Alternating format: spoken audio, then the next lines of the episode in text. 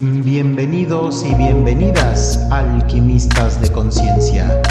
Bienvenidos al espacio donde todos los días aprendemos algo sobre cómo masterizar la experiencia humana.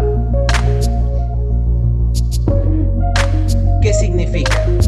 La enfermedad es una crisis transformacional, ya sea a nivel físico, a nivel biológico, a nivel psicológico, a nivel emocional. La enfermedad simplemente es una serie, es un desajuste en un sistema. El sistema estaba funcionando de cierta forma, tenía un orden y algo ocurrió que llegó un elemento caótico que desestructuró ese orden y está y la enfermedad es el proceso de volver a estabilizar, reestructurar el orden. Entonces, em, puede ser que el, el desencadenante de la enfermedad haya sido un virus, una bacteria, puede ser que haya sido un hongo, puede ser que haya sido un evento en la vida, la pérdida de algo, ¿no? O la llegada de algo. Eh, pueden ser muchas cosas, pueden ser la simple modificación de algo. Eso lo que hace es cambia la forma como yo me relaciono con mi realidad o como yo me relaciono conmigo mismo. El proceso de volver a entender cómo funciona todo y volver a adaptarme a esta realidad, eso es lo que llamamos enfermedad pero entendamos que la enfermedad ya es el proceso del sistema adaptándose, reestructurándose, reordenándose, reorganizándose. Entonces, sí, la enfermedad es la cura. En algunos comentarios, eh, no, no, de, no de nuestro canal, sino de algunas otras publicaciones que sigo, hablaban un poco de lo que nos estás compartiendo, que aparte está bien extraño. A ver, yo, ¿cómo que la enfermedad me va a curar si yo lo que yo quiero es librarme de, del dolor de cabeza o del escurrimiento nasal o del herpes que me dio en salvase a la parte, ¿no? Lo que yo quiero es que se vaya. ¿Cómo es que me está curando? Y decía una persona por ahí este, al respecto de, de lo que tú dijiste, ¿no? Quizá es una pérdida. ¿Qué tiene que ver mi emoción con que me dé chorrillo? Eh, y entonces esta persona ahí decía, bueno, lo que pasa es que los estados emocionales no afectan al cuerpo. Tu enfermedad en el cuerpo sí puede afectar tu estado emocional, lo decía muy firme, quizás es un médico de la vieja escuela. Eh, aquí nos estamos metiendo en una nueva era, en algo muy distinto. ¿Qué opinas, mi hermano? ¿Cómo funciona esto? ¿Cuál es su sustento?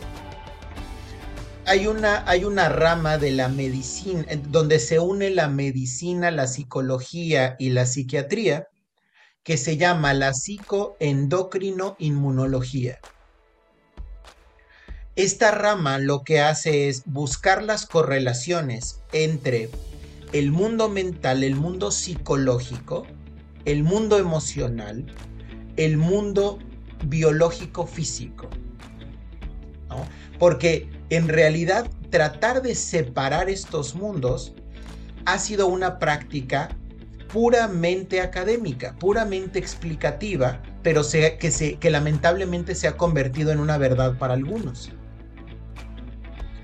Entonces, no estamos hablando de que realmente estemos separados, que el cerebro eh, no sea parte de la biología. Está correlacionado. O que las emociones no tienen nada que ver con el cuerpo o que las enfermedades no tienen nada que ver con el nivel de motivación o de creatividad. Todo esto está relacionado porque pues todo eso está en el mismo envase, está en el mismo cuerpo. Entonces, hoy en día gracias a los avances en estas en estas ciencias, en estas ramas de la medicina, llamémosle de la salud para no meternos en discrepancias. Gracias a esos avances, sabemos que efectivamente hay una correlación directa entre lo que ocurre en nuestro mundo interno psicológico y lo que ocurre en nuestro mundo interno biológico. los estados de o sea, tanto la, tanto la, tanto las enfermedades biológicas, orgánicas, tienen un impacto sobre nuestro mundo psicológico y sobre nuestras expresiones emocionales como viceversa. Tanto te puede impactar el nivel de motivación o de creatividad, lo que comes o cuánto duermes, como viceversa. Tanto que el estar bien nutrido, bien dormido y bien hidratado te puede poner en un estado de alto rendimiento, como el estar enamorado te puede poner en un proceso de estrés biológico. ¿Qué piensas, mi hermano?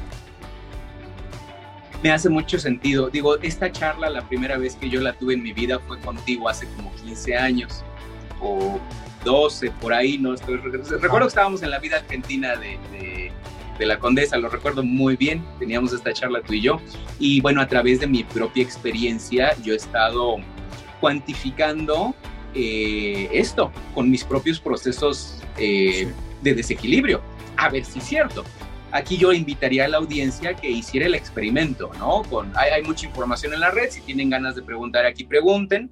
Eh, se les va a poder dar una, una respuesta bastante bien informada y bueno, yo diría, desde luego estoy completamente de acuerdo contigo. Quien esté dudando, le hago esta pregunta cuando alguien hace un coraje así sabroso, acaba vomitando verde. Ay, pues es que la bilis, ¿no? Hizo el coraje tan fuerte que la bilis. Eso está en nuestro inconsciente colectivo, así sabemos que funciona, ¿no? Eh, cuando hay un evento así súper fuerte también, eh, a lo mejor una noticia eh, muy ruda, de pérdida, algo que, que está horrible, el cuerpo inmediatamente te dice, corre al baño porque vas a vomitar, ¿no? Eh, y, en casos, por, por, ejemplo, a lo mejor violaciones, lo, lo, que viene después de una violación muchas veces es el cuerpo tratando de, pues, de sacar algo que le cayó mal, ¿no? Eh, no sé, mi amigo, creo que hay muchos ejemplos donde nos podemos agarrar para cimentar un poquito esto y a quien se quiera meter a la endocrinologicología que dijiste, lo se puede investigar, ¿no? Tú, tú, tú, tú dime un poco más de esto, ¿no?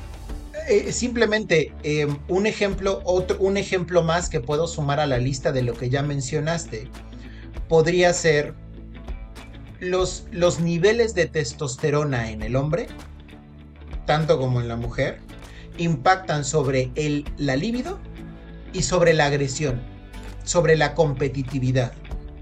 Más altos los niveles de testosterona, mayor es el deseo de competir, de dominar mayor es el impulso agresivo violento y mayor es la libido. Ahí tenemos un elemento puramente orgánico, puramente biológico, que está repercutiendo tanto en la parte emocional, como es la irritabilidad, como en la parte conductual, la competitividad. De la misma forma, podemos hablar del cómo la oxitocina nos hace sentir enamorados o conectados con nuestra pareja, con nuestra familia, con nuestros hijos. Nuevamente estamos hablando de cómo algo puramente biológico, hormonal, bioquímico, está impactando nuestra conducta y nuestro estado de ánimo. Lo mismo pasa cuando tienes a un montón de adolescentes metidos en un antro, en, un, en disco, ¿no? en un centro nocturno, y todos están sudando y emanando feromonas, y tienes a todos en un estado de frenesí sexual. Y sí es cierto que influye el alcohol, pero también es cierto que el estar expuesto al aroma, a la feromona de tantos individuos en un espacio concentrado, genera un efecto sobre el deseo, sobre la conducta, sobre incluso la racionalidad del individuo. Entonces, todos estos son ejemplos o cómo la pérdida de un ser querido impacta mi apetito. todos estos son ejemplos donde el mundo orgánico biológico se vincula con el mundo psicológico, con el mundo emocional. Ejemplos como estos hay infinitos. Hay un experimento muy curioso donde se les pide a las personas que están tristes que miren hacia arriba durante cinco minutos, que miren al techo por cinco minutos. Y es interesante porque su estado emocional mejora. ¿Por qué? Porque cuando estamos en un, en un tono bajo, normalmente la mirada se va hacia abajo. Y esto es curioso porque lamentablemente el uso del celular nos lleva a la práctica cotidiana de ver hacia abajo, lo cual se sabe que repercute de forma directa sobre nuestro estado anímico. Entonces, todos estos son ejemplos, ¿no? Hay uno más, y es, la próxima vez que estés enojada o enojado, intenta verte al espejo y sonreír, dar tu mejor sonrisa de fotografía y mantenerla por tres minutos. Y me dices cómo va el enojo después de esos tres minutos. Ese es otro ejercicio. ¿Qué piensas, mi hermano? Está súper bonito porque eh, nos lo venden como si fuera algo así bien metafísico del New Age y de que las axis y las barras y tiene que ver con el tarot y que te hagan una limpia. Pero, pero es de lo, más, eh, de lo más normal, ¿no? Así nos curaban antes de que hubiera medicina. Eh, con hierbas, pero también con cantos y también con apapachos, ¿no? El contacto físico para curar de empacho, a lo mejor, o sea, todo tiene una relación. Otro ejemplo, yo me acuerdo de, un, de un gran, gran médico, eh, Miguel, Miguel Contreras, si no me equivoco su apellido, ojalá nos esté viendo por allí. Eh, ya no ejerce porque era mi doctor preferido de cabecera. Era mi doctor preferido por lo siguiente. Él platicábamos y decía de repente al respecto de esto, ¿no? De las enfermedades y todo y decía, es que cuando los doctores no sabemos qué tiene la persona, le echamos la culpa al estrés o al cigarro, ¿no? Ideopático es creo que el término, creo, ¿eh? creo que es el término eh, médico para decir no saben qué es y le echan la culpa a las emociones, ¿no? O sea, hasta los médicos es, que, te dicen, no, las emociones no tienen nada que ver con tu cuerpo, dicen, pues es que si estás estresado, pues te duele la panza. ¿No? Hasta ahí hay, hay marcadores muy importantes que es importante darnos cuenta de ello, ¿no? Para mí es clarísimo, mi experiencia personal ya habla de, este equilibrio. Ah, y, por cierto, bueno, ya hablamos de la justificación eh, científica. Váyanse a buscar esta palabra tan extraña que dijo mi amigo. ¿La repites? Claro, se llama psicoendocrino inmunología. Estudia la relación entre el mundo psicológico y el mundo orgánico biológico y su repercusión a nivel hormonal, endocrino, y a nivel inmunológico. De ahí viene el psicoendocrino inmunología. Hasta, hasta nuestra mamá cuando nos enfermábamos nos decía, es que como eh, eh, acabas de terminar los exámenes en la universidad, se te bajaron las defensas por estrés. ¿No? Es parte de nuestra, de nuestra cultura y te decía, bueno, la justificación está ahí, búsquenla o pregunten aquí en los comentarios. Mi amigo, hablabas de que la enfermedad es la manera de tratar de, regresar al equilibrio. De acuerdo. Pero si yo tengo una gripa así sabrosona, donde me estoy chorreando de la nariz, donde no puedo respirar, donde mis ojos están así como si hubiera llorado tres días, no me puedo mover porque el cuerpo me duele un buen, tengo fiebre, o sea, ¿cómo diablos es eso que me, está recuperando el equilibrio? Claro, entendamos que todos, todo ese conjunto de síntomas tiene un origen. Es, a mí se me metió un bicho, a mí me, se me metió un virus. ¿No? Y mi cuerpo está se está defendiendo de ese virus. El virus se mete en la célula, le mete información a través del ARN y entonces le da la instrucción a la célula de replicar un montón de virus. Eso es lo que hacen los virus. Entonces la célula se mata a sí misma en el proceso de replicar al virus. Entonces es algo que le está haciendo daño a las células de nuestro cuerpo. En el momento en el que el sistema, porque la, la célula antes de morir manda su mensaje que dice ayuda, ¿no? Me mataron. O sea, no dicen me morí, dicen me mataron y deja el mensaje químico muy claro. En el momento en el que el sistema inmunológico detecta el mensaje del aquí hubo un homicidio, esto no fue un suicidio, fue un homicidio. No, no fue muerte natural, esto fue un homicidio. Busquemos al culpable. comienza todo un proceso en el que pone al cuerpo en un estado de defensa, de recuperación. Y eso es, todo el sistema inmunológico comienza a rastrear marcadores químicos por todo el cuerpo tratando de, encontrar al culpable. Es el, es el eh, equipo de CSI, ¿no? De Crime Scene Investigation, siguiendo todas las posibles pistas químicas, los rastros químicos que dejó el virus en el, durante el homicidio de la célula o del grupo de células. Y lo van rastreando y van levantando alertas a todos los grupos celulares y les dicen cuidado, hay, unos, hay, asesinos sueltos por aquí, pongan especial cuidado. Entonces, todas las células comienzan a em, hacer mucho más impermeables sus barreras, empiezan, empiezan a ser mucho más selectivas con respecto a su intercambio y comienza, por ejemplo, eh, uno de los, de los mecanismos que utiliza nuestro cuerpo es, uno, empieza a producir moco, porque como hay una inflamación ¿no? De las, de, las mucosas, la mejor forma es, pues, límpiate, ¿no? Genera un flujo constante de líquido como para limpiar lo que sea que nos está irritando y que nos está obligando a llenarnos de sangre, eso es una inflamación. El tejido se llena de sangre porque está requiriendo más recursos, más oxígeno, más eh, elementos para recuperar esa barrera.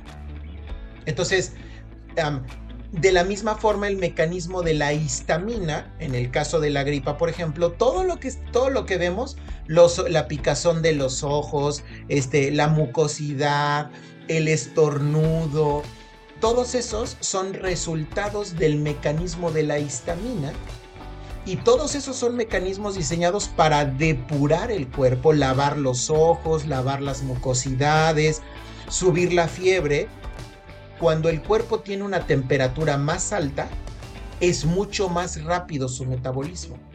Entonces, si estamos tratando de defendernos ante un invasor, pues entonces pongámonos todos en estado de alerta, en un estado de eh, mayor activación para lograr hacer frente a esta situación. Entonces, por eso es que sube la fiebre. Además de que es mucho más complicado para el virus replicarse, ¿no? algunos, no todos, cuando hay fiebre. Lo mismo podríamos hablar de una infección estomacal. Entonces, ¿cómo es eso? Pues todos estos síntomas que estoy describiendo están ayudándole al cuerpo a recuperar su homeostasis, su equilibrio original. Ahora, listos. Cuando yo ya logré deshacerme del virus o del que del agente patógeno cualquiera que esté fuera que dañó mi homeostasis, mi equilibrio, no soy el mismo. He sido transformado. El proceso de, crisis, de caos y, y el posterior proceso de reacomodo, reajuste y recuperación de la homeostasis ya me transformó mis mucosas tienen una transformación, incluso mi ADN acaba de tener una nueva entrada, ¿no? Donde los escribanos, ¿no? Donde los eh, escribas de, mi, de, mi, de mis células apuntaron. En tal fecha fuimos atacados por el enemigo tal y lo vencimos de esta forma y aquí está un fragmento de su ADN para reconocerlo en el futuro, ¿no? Y ponen la cabeza del virus así de no olvides al desgraciado, ¿no? Ya no somos los mismos, nuestro ADN se modificó. Hubo genes que se desactivaron para poder sobrevivir ese proceso y hubo genes que se activaron para poder sobrevivir ese proceso. Cada enfermedad nos modifica, nos ayuda a evolucionar. Y esto ya nos va a meter al terreno de la genética y de las mutaciones, pero bueno, eso lo podemos tocar en otro, en otro espacio. Y bueno, hasta aquí vamos a dejar este episodio. Muchas gracias por compartir este tiempo conmigo. No olvides que si te gustaría que tocáramos algún tema o te quedó alguna duda sobre lo que platicamos el día de hoy, puedes contactarme ya sea a través de mi página www.rediscovering-medioyourself.net o también puedes interactuar conmigo a través de redes sociales. Aparezco en Instagram, TikTok, YouTube y Facebook como transmutare.mx. Y recuerda que tu nivel de conciencia determina tu realidad. Hasta pronto.